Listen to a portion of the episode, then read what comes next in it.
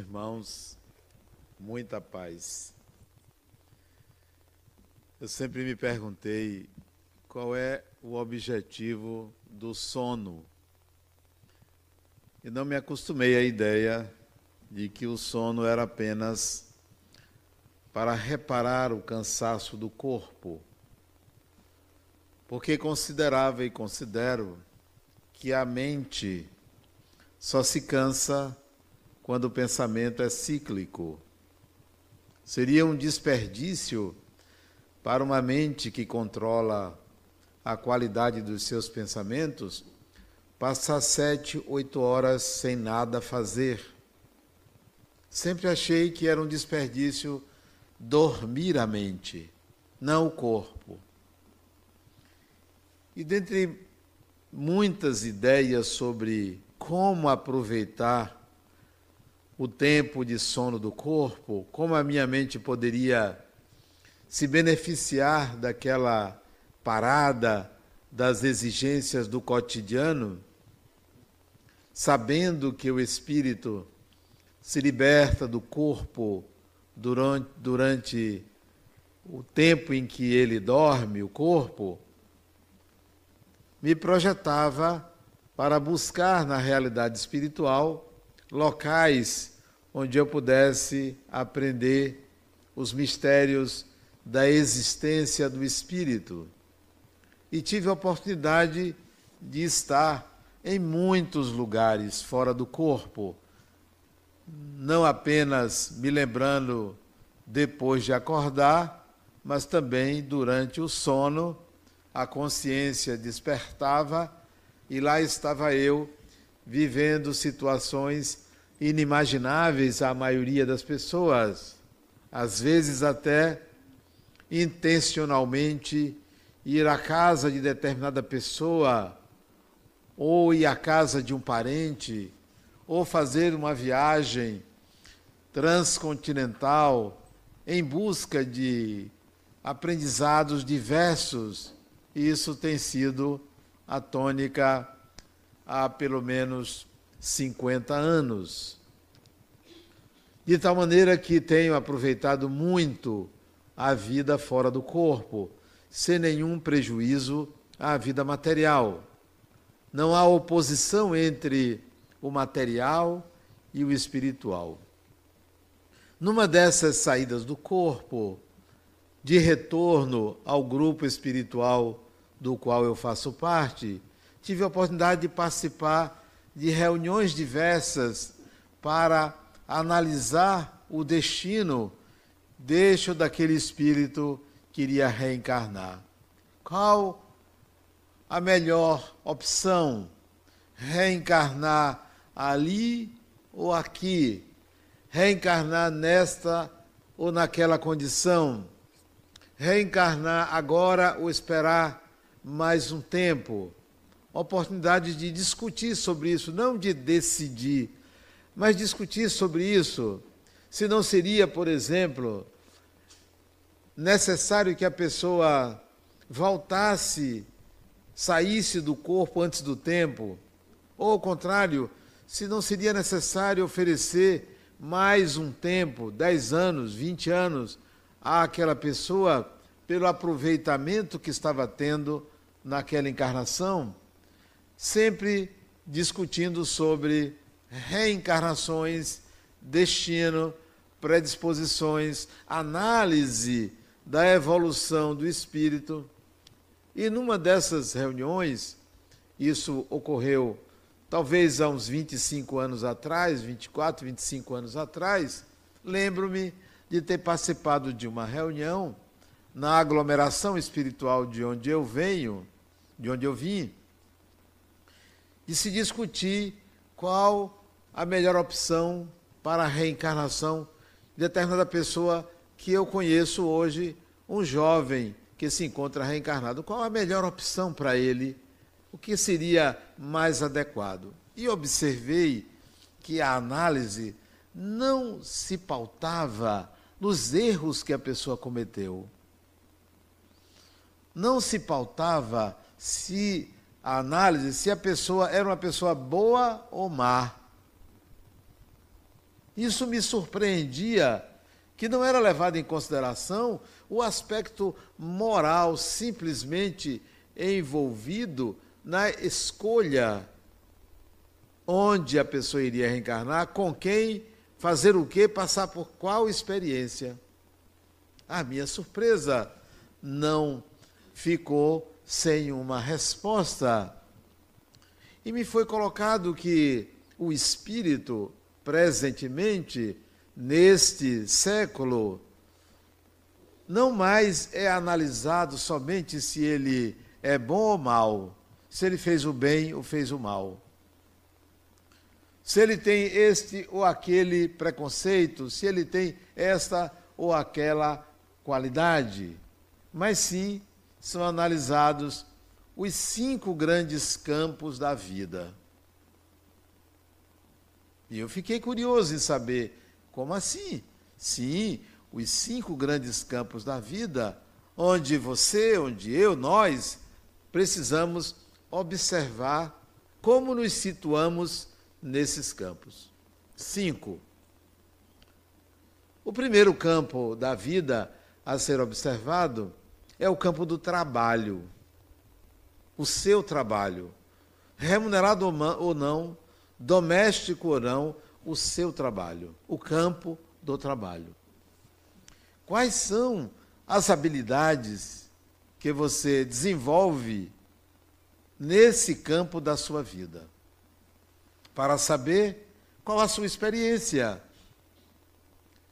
Não só isso, se esse trabalho que você executa promove a sua realização pessoal ou não. Se você faz de mau grado, se você faz obrigatoriamente, se você não soube fazer escolhas, se o seu trabalho gera prosperidade, se o seu trabalho lhe traz dignidade, se o seu trabalho beneficia pessoas, não apenas você, e muitas outras observações sobre o trabalho que você executa.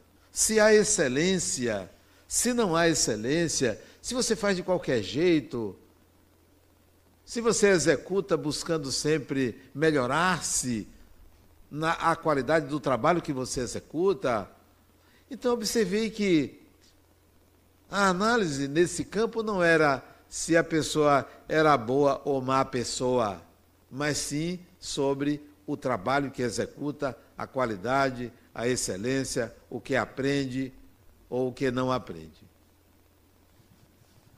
E ao mesmo tempo, àquela época, eu fui analisar o meu trabalho, o que eu fazia.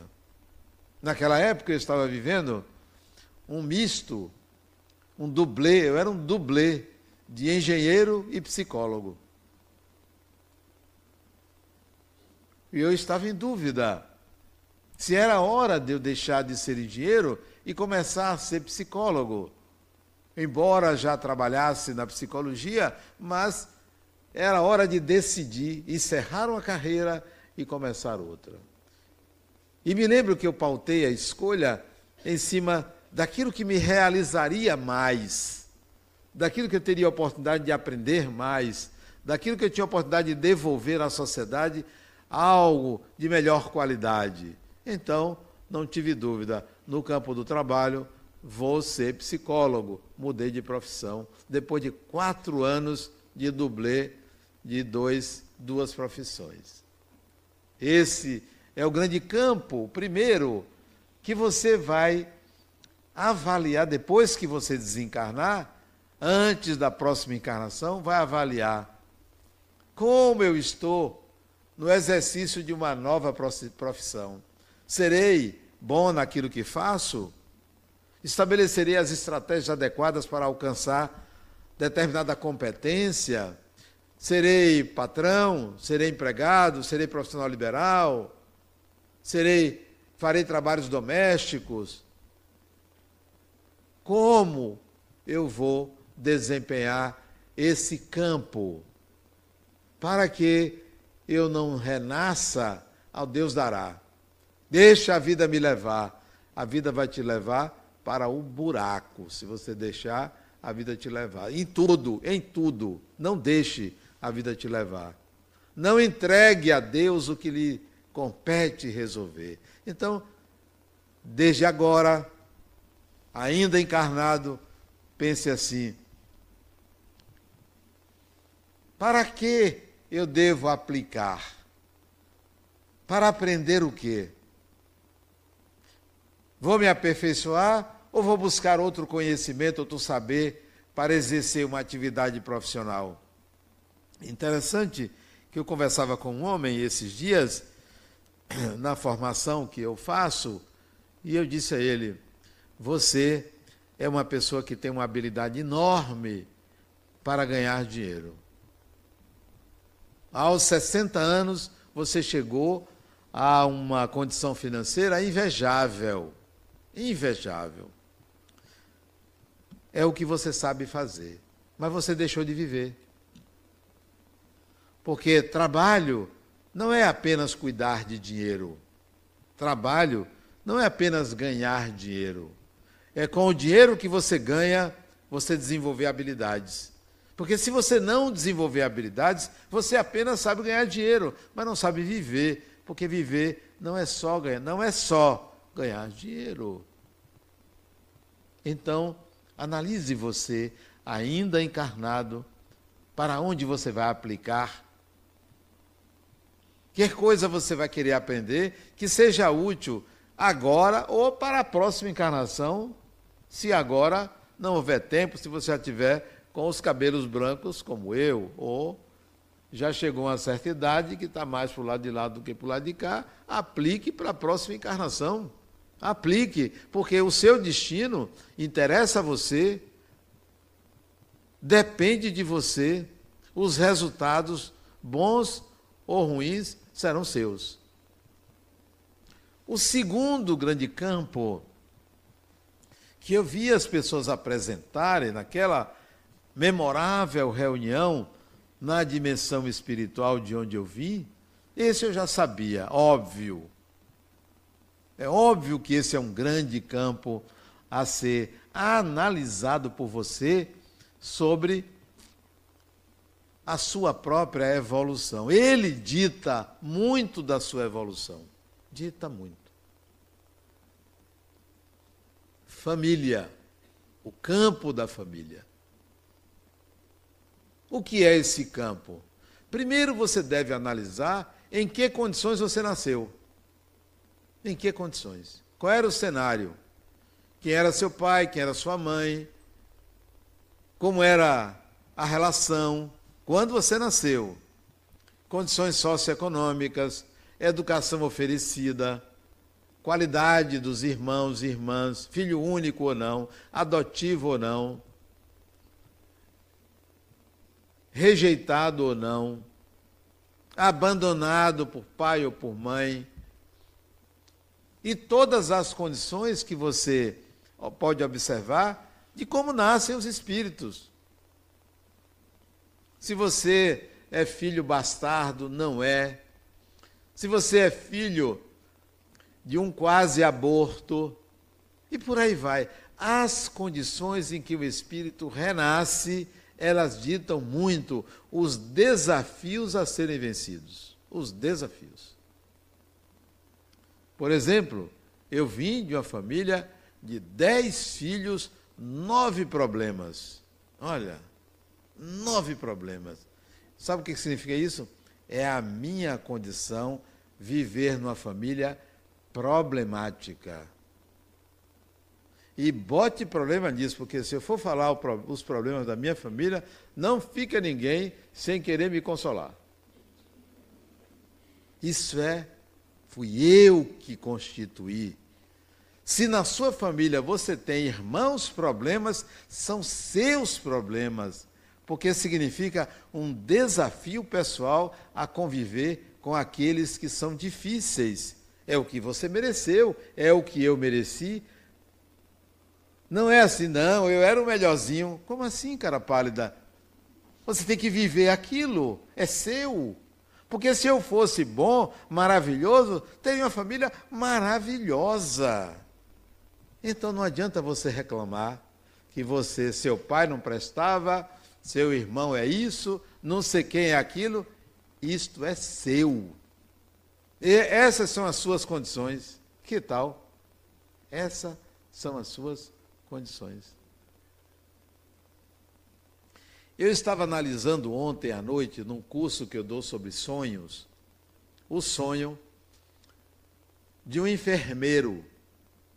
Isso está num livro do espírito André Luiz, esse sonho desse enfermeiro. Ele, quando acorda de manhã, ele conta à mãe dele o sonho. Minha mãe, eu tive um sonho. Ele morava sozinho com a mãe. Eu tive um sonho que eu ouvia alguém me chamar. E pensando que era um doente, eu corri lá para o local onde a pessoa chamava pelo meu nome. Quando eu chego no lugar, eu estou dentro de uma cela, de uma prisão, com um homem que me parecia um malfeitor e uma mulher chorando. Ele eu tinha vontade de bater nele, ela eu tinha vontade de acariciá-la. E esse homem, isso ele contando o sonho.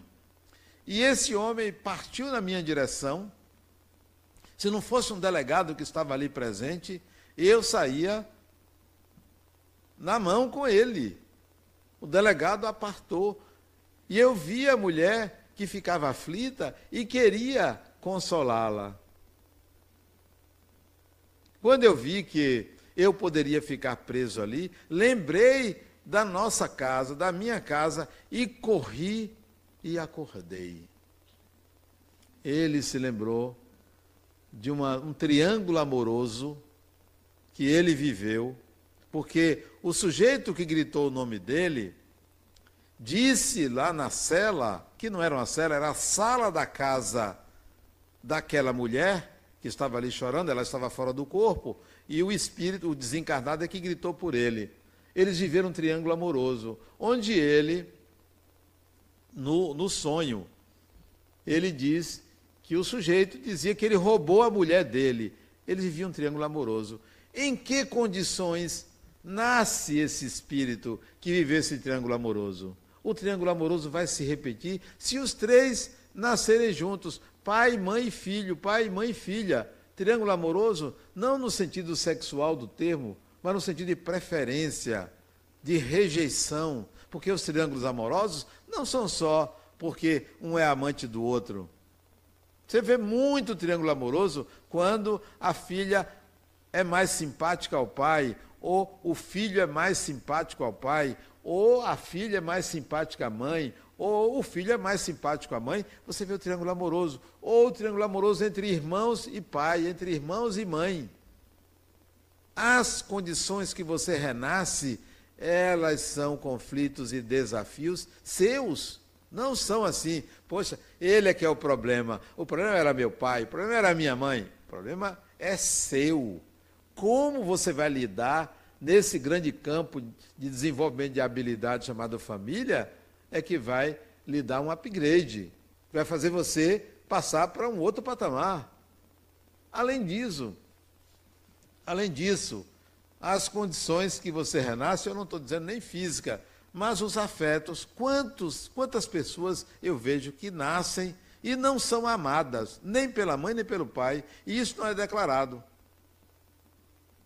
O pai não tem nenhum sentimento para com aquele filho. A mãe só tem o instinto materno, não tem amor, tem instinto materno. Vamos diferenciar instinto materno de amor, de algo intenso, de algo de coração.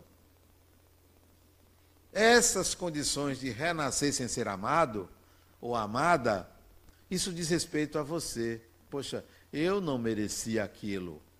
Isso é meu. Por quê? Certamente porque eu não sei amar em família.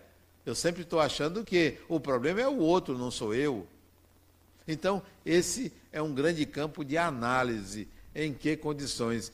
Se você tem a habilidade de viver em família, certamente tanto faz você renascer numa família problemática ou não, porque você vai tratar de uma forma que você não prejudique ninguém, não se indisponha com ninguém e, ao contrário, contribua para que aquela família cresça. é o segundo grande campo. Campo de desenvolvimento de habilidades. Seu trabalho é um grande campo de desenvolvimento de habilidades. Sua família é um grande campo de desenvolvimento de habilidades. O terceiro campo, seu corpo. Isto é, saúde. É um grande campo de desenvolvimento de habilidades. O que é que você faz com o seu corpo? Ele é seu. Ele veio com certas características. Por que veio com essas características? Você vai dizer assim: ah, mas é a genética. Sim, claro, a genética dita muito, mas o merecimento de ter um pai ou uma mãe com características que gerem a hereditariedade que lhe favoreça também lhe pertence. Que tal você ter pai e mães saudáveis? E assim, o que passe para você pela hereditariedade seja algo positivo. Será que você merece isso? Bom, além da hereditariedade, depois dela, o que, você faz com o seu corpo? Como você se alimenta? Como você cuida? Que doenças você provoca? Algumas. Que doenças você pode evitar? Que doenças são inevitáveis e não dependem do que você fez com o seu corpo? Hoje eu vi uma cena até que me comoveu. Hoje tarde, um cachorro na rua andando com só uma pata da frente. A outra, a esquerda, tinha sido amputada. Ele andava saltitando assim, porque perdeu uma pata. A pata da toda ela, não, a perna, é perna? O cachorro tem perna? É perna ou é pata? A pata é só um pedaço, né? Ou toda ela, toda é pata? Cadê? Você não sabe de cachorro? Ninguém tem de cachorro? Que absurdo. Peraí, deixa eu ver aqui. É pata ou é perna? Cachorro tem perna? Não. Tem? Tem gente que diz que tem. Cachorro não é gente. Gente tem perna. É pata. Não, é perna. É Eu acho que é perna. Então, vamos lá. Eu vou dizer perna. Depois um especialista me diz aí. Deixa eu ver. Aqui ninguém sabe. É, então perdeu a pata toda. E eu fiquei me perguntando, o que fez esse cachorro em outra vida para ter sua perna, para perder a sua perna? Não posso pensar assim. Isso é um raciocínio causalista absurdo. O que fez você para ter um defeito físico? Não podemos pensar assim. Nós estamos transferindo para o indivíduo uma responsabilidade moral. Sim, eu posso perder um dedo, uma mão, uma perna, uma orelha, por inabilidade. Por inabilidade. Não tenho habilidade com uma máquina, eu posso me é, ser amputado, posso me ferir. Da mesma forma que eu comer certos alimentos, eu vou engordar. Se eu não tiver cuidado, eu vou pesar 90, 100, 200 quilos.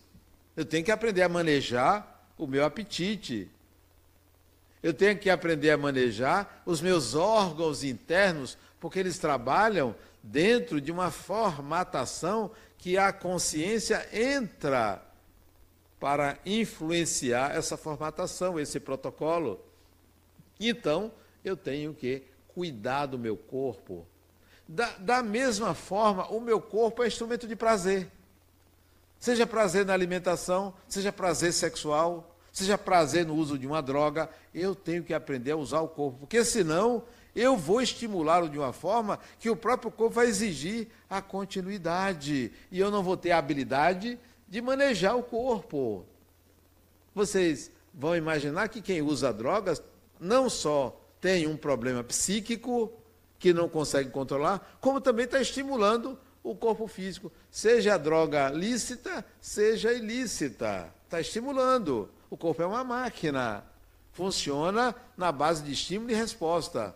Então, a, o campo de habilidades, é, de, de conquista, de desenvolvimento de habilidades, chamado corpo físico, ele tem uma gama de elementos que você precisa aprender a manejar.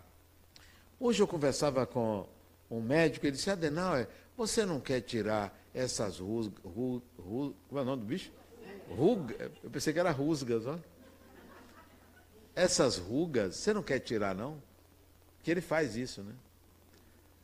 Você não quer tirar essas olheiras, não? Eu, eu tiro, eu faço isso. Todo. Você não quer tirar essas rugas da testa, não? Eu fiquei olhando assim. Peraí, deixa eu pensar.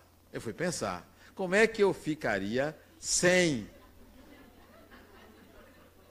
Aí eu fiz assim para ele, né? Como é que eu ficaria? Eu disse, não, Flávio, eu não vou me acostumar a não ser eu. Eu preciso ser eu.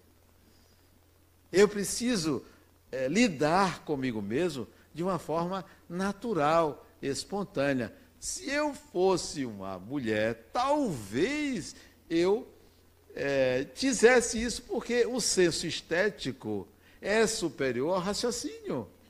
É superior, o senso estético, né? Não é não? O senso estético não é superior ao raciocínio? Não é? Não é, não é ao intelecto, ao raciocínio. Raciocínio é a elaboração de uma ideia.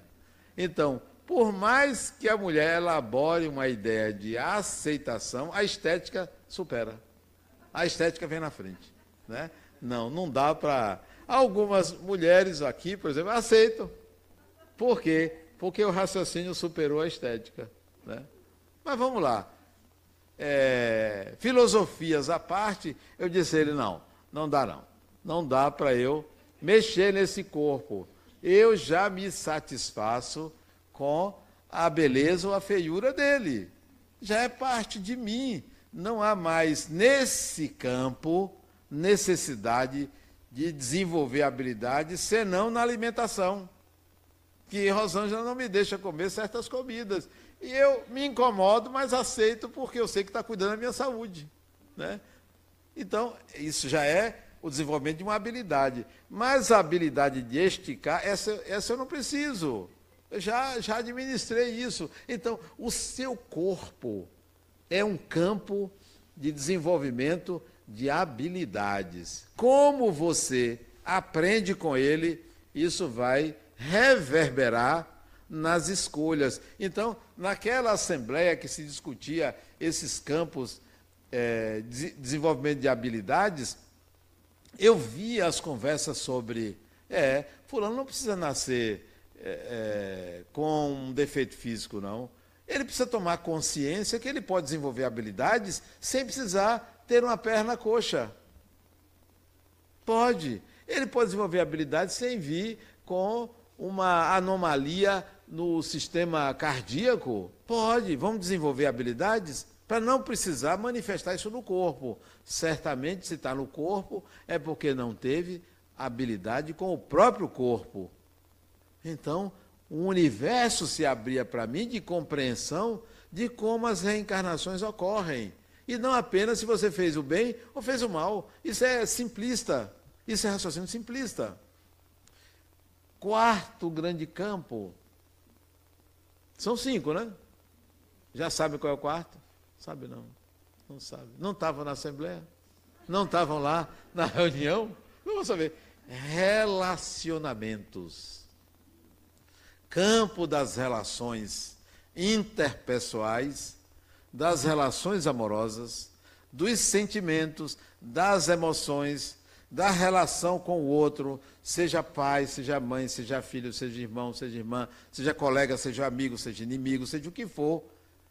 As habilidades que você possui nessas relações. Isso dita quem você é. E não se você é uma pessoa boa ou má, porque você sempre deve entender que, na essência, todo ser humano não é nem bom nem mal. Não é, não é. Porque bondade e maldade você vai aprender em certo estágio de evolução. Você não nasce bom. Como dizem, não, todo ser humano é bom. Como assim, cara pálida? Onde que aprendeu? Se você é criado simples e ignorante, quer dizer que Deus fez todo mundo bom? E quem é que fez o ser humano ficar mal? O próprio ser humano é uma forma de culpar o ser humano. Não, não culpe o ser humano, não. Nós, na essência, nem somos bons, nem somos maus. Somos espíritos. Ser bom ou ser mal é uma norma, é uma normativa social. Porque vocês vão entender que numa sociedade você pode ser considerado uma pessoa boa e na outra não. Então é uma normativa social. Então eu fiquei feliz em saber que o critério de avaliação humana não é pelo bem e pelo mal, é pelo quantum de habilidades que você tem nesses campos e o que você faz com elas. Imagina uma pessoa que tenha muitas habilidades não faz nada. Nada. Fica no apartamento com a boca escancarada, cheia de dentes, esperando a morte chegar, como disse o poeta Raul Seixas. Então, para que você acha que você está encarnado? Você acha que está aqui para pagar? Deus não é banqueiro. Você acha que você está aqui porque você precisa é, ser uma pessoa boa? Então é esse o critério? Você está aqui para desenvolver habilidades e ser útil e sair dessa condição, dessa mentalidade coletiva atrasada e viver numa sociedade melhor, que você mesmo trabalha para que ela exista. Então, o campo das relações interpessoais. Tem pessoas que têm uma inabilidade enorme. Chega no ambiente e desestabiliza o ambiente. Inábil. Inábil. Cria caso com todo mundo. Tem gente assim. E tem gente, ao contrário, que chega no ambiente, parece que as coisas se desanuviam. Parece que a coisa fica mais leve. É uma habilidade dessas pessoas. E quais são as suas?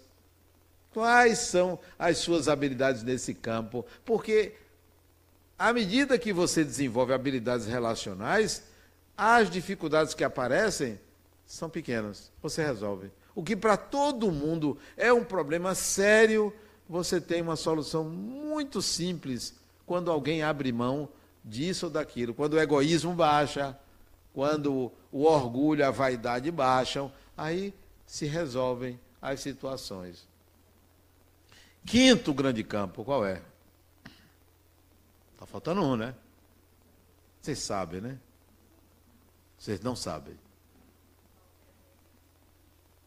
Primeiro, o trabalho diz muita coisa de você, sua dignidade, né? sua capacidade de se tornar uma pessoa independente.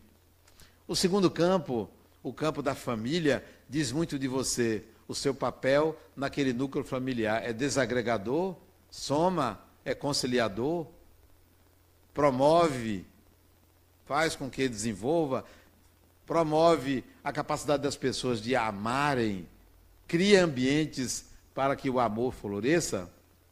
Corpo, você é uma pessoa saudável física e mentalmente. Saúde é um conceito muito amplo, né? O que é uma pessoa saudável? É porque o organismo funciona bem? Não.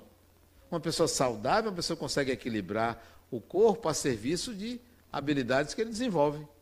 Isso é saúde. Eu sou uma pessoa saudável porque eu procuro usar meu corpo para aproveitar o tempo da encarnação para viver em sociedade, para aprender, para crescer, para não me viciar nas necessidades geradas pelos automatismos do corpo.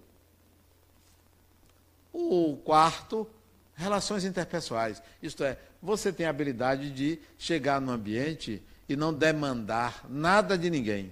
Porque tem gente que demanda. Está sempre querendo que alguém faça alguma coisa, dê alguma coisa, resolva alguma coisa. Será que você é o facilitador, o pacificador, o que equilibra, o que não suga? E o quinto campo é o campo da espiritualidade. Desculpe.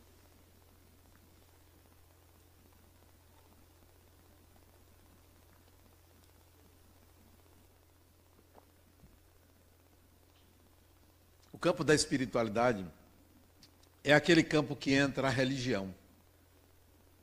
Qual a sua religião e para quê? Ela está a serviço de quê? O que você faz com ela? É um sistema de proteção? é um sistema que lhe salva? No capítulo, no campo espiritualidade, entra também o sagrado. O que é, que é sagrado para você? Como você lida com o sagrado do outro? Como você lida com a religião do outro? O campo da espiritualidade também é como você lida com o espiritual, não com o religioso, com o espiritual. Como você lida com a sua mediunidade, como você dialoga com a vida, com o universo, com o divino, como é. Então, como é que você transita nesse campo chamado espiritualidade? Que habilidades você tem nesse campo? Esses cinco grandes campos de análise para as reencarnações e de análise qual é o seu estágio evolutivo, meça esses campos, sem entrar no aspecto moral. Procure saber quais são as habilidades que você tem e as inabilidades que você tem. Aí você vai se ver, vai se situar.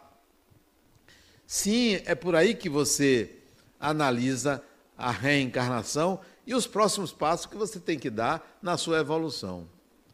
Quando você entra nesse sistema de análise de quem é você, do espírito que você é, você deve retirar uma coisa chamada uma violência ao ser humano chamada culpa. Isso é uma violência ao espírito quando você se sente culpado. Para que você entenda, substitua a palavra culpa pela palavra responsabilidade. Não, eu não sou culpado do que eu fiz. Eu sou responsável pelo que eu fiz. É uma mera substituição, mas que tem uma importância muito grande para o depois, porque se você ficar com a culpa, você sai desse sistema, desses grandes campos da vida e vai para o lado moral. Eu sou uma pessoa boa, ou então eu sou uma pessoa má, que eu tenho que ser uma pessoa boa, e fica nesse simplismo e não evolui. Fica apenas querendo agradar a um Deus de plantão a quem você se submete, que está na sua própria consciência. Então, precisamos sair do sistema de culpa é terrível, é cruel com o espírito. Não se sinta culpado ou culpada, mesmo que você tenha feito a pior coisa do mundo. Diga assim para você: eu sou responsável e eu preciso aprender como lidar com isso sem atrair um sofrimento. Porque se você se sentir culpado, você vai atrair um sofrimento. E não vai evoluir, porque você vai achar que sofrer evolui. Sofrer não evolui. Atrapalha dificulta, lide com a realidade pragmaticamente como ela é. Ah, eu matei, então eu matei, eu preciso aprender a não matar. Se eu matei no passado ou no presente, é porque eu tenho uma inabilidade. Eu preciso desenvolver uma habilidade, ou habilidades que eu não preciso fazer isso, matar uma pessoa, ou roubar, ou isso, aquilo. Então, o processo não é de culpa, é de responsabilidade para adquirir habilidades. Da mesma maneira, como é que você vai encarar uma doença? Se você encara uma doença que você adquiriu ou acha que irá ter, da mesma forma que eu perguntei o que é que o cachorro fez para não ter uma perna, uma pata, não, não faça isso com você. Não se pergunte o que é que eu fiz para merecer isso. Pode ter certeza que o seu corpo, esse corpo, ele é frágil, ele não é perfeito, ele é uma máquina rudimentar para que o espírito viva nessa dimensão. Só para você ter uma ideia, para que, que a gente tem dois ouvidos? Bastava um. Não era? Em algum lugar, que ficasse no centro, para que ter dois olhos? Bastava um. É estética. Para que dois rins? Bastava um. É uma questão de equilíbrio do corpo. E assim sucessivamente. Para que você ter um ouvido que o cachorro tem um ouvido melhor do que o seu? Ele ouve melhor do que você ouve. Esse instrumento, ele não é perfeito. Ele é adequado a esse estado, estágio de evolução que nos encontramos. Então ele adoece, ele entra em fadiga. Não se pergunte assim o que é que eu fiz para merecer isto ou aquilo. Entenda que seu corpo tem fragilidade. Segundo, se você veio com uma doença ou apareceu uma doença fora de época ou que não tem sentido, excetuando as doenças na velhice, não pergunte o que você fez no passado, pense assim: por eu acreditar, por eu me sentir culpado ou culpada do que fiz no passado, eu alterei as circunstâncias de geração desse corpo. Não vou mais fazer isso. Vou conviver com essa inabilidade. Se eu puder me curar, vou me curar, mas não vou mais acreditar que é sofrendo, que é me privando do bom funcionamento do corpo que eu vou evoluir. Então, esta é uma crença coletiva e bote coletiva nisso. Bote coletiva nisso. De acreditar que uma doença vem de um mal feito. Ela pode advir de uma inabilidade, e por acreditar que é a inabilidade que gera a doença e que você precisa passar pela doença, que vai acontecer a doença. Se ela vier, encare assim: eu vou aprender a lidar com isso. Na vida, se você tem duas escolhas e precisa fazer uma só, tem a A e tem a B. Tem a 1 ou tem a 2. Tem essa ou tem aquela. Qualquer uma que você escolher, qualquer uma, o destino será diferente. Não tem destino igual. Se você disser assim, poxa, eu deveria ter escolhido aquilo, o destino seria outro. Não seria esse, nem bom nem ruim. Seria um destino na mesma qualidade do espírito que você é. Se você for pela um, vai ter um destino. Se você for pela dois, vai ter outro destino. Depois vai aparecer mais duas outras escolhas. Se você escolher a A, vai ser um destino. Se você escolher a B, vai ser outro destino. Sempre diferente, nunca é igual. Nunca é. Agora, você vai encontrar obstáculos inerentes às suas inabilidades. Qualquer que seja o destino, você vai encontrar. Nunca se ganha sem se perder. Sempre, quando você ganha, você perde. Sempre, quando você perde, você ganha. Sempre. Então, aquela pessoa que quer ganhar sempre, ganhar sempre, você vai sempre perder também. Porque é óbvio, não se tem tudo. Nada é perfeito. Então, a culpa vem por uma crença coletiva na causalidade. A doença vem porque você não entende que o corpo é frágil, adoece mesmo devido às circunstâncias, como também doenças que surgem para você e não surgem para os outros, dizem respeito à crença sua, gerada por inabilidades, que você acha que, o, que Deus pune, pune você porque você é mau. Pense assim: eu sou inábil, eu preciso adquirir habilidades. Adquirindo habilidades, não é que eu não vou ter doença, eu vou ter porque o corpo é frágil, e não porque eu gerei a doença. Como os animais, você pensa que os animais não adoecem? Na floresta? Tem animal que nasce aleijado, tem animal que nasce cego, tem animal que nasce de todo tipo, com problema cardíaco, com problema no estômago, com vários tipos de problemas, claro, porque o corpo é frágil. Não é porque o animal fez nada de errado, não. Então, Muitas doenças que nós temos é porque o corpo é frágil. Você já pensou você ter um, um, um aparelho que ele é tão delicado que tem que ficar dentro do tórax, ali cheio de osso para proteger ele, o coração. Um cérebro, que é um, um aparelho burro, né? o cérebro é burro, tem que ficar dentro de uma caixa para não ter nenhuma pancada. Quer dizer, é um negócio muito frágil. Um dia a gente vai ter um organismo que você não tem que se preocupar tanto de comer. Né? É bom, mas a gente gasta um tempo muito grande comendo, né? Muito grande para manter o corpo. Que tal se a gente tivesse o corpo fosse um cristal? Olha, diamante, duro. Não, na hora de abraçar ficava ruim, né? Sei lá, mas não um corpo tão frágil. Não se culpe. Lide com a doença como quem precisa aprender alguma habilidade.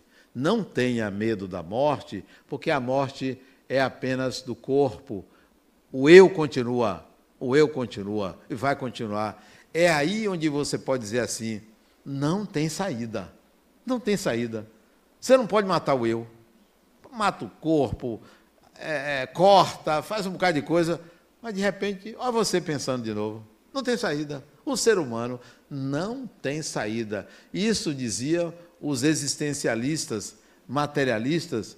Sartre dizia isso.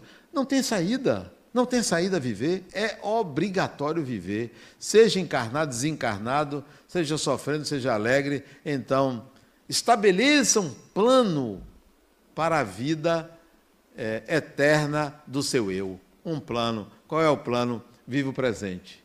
Viva o agora. Faça do agora a sua eternidade. Faça do agora o melhor momento de viver para sempre. Ao invés de você almejar um futuro maravilhoso, pense assim: agora tem que ser maravilhoso. É agora, não é amanhã, não é se eu passar, não é se eu ganhar isso. Agora eu tenho que viver bem, me sentir bem, porque aí você não se preocupa com uma ansiedade de futuro. O remédio é esse. Os grandes campos da vida é para o espírito desenvolver habilidades. Muita paz.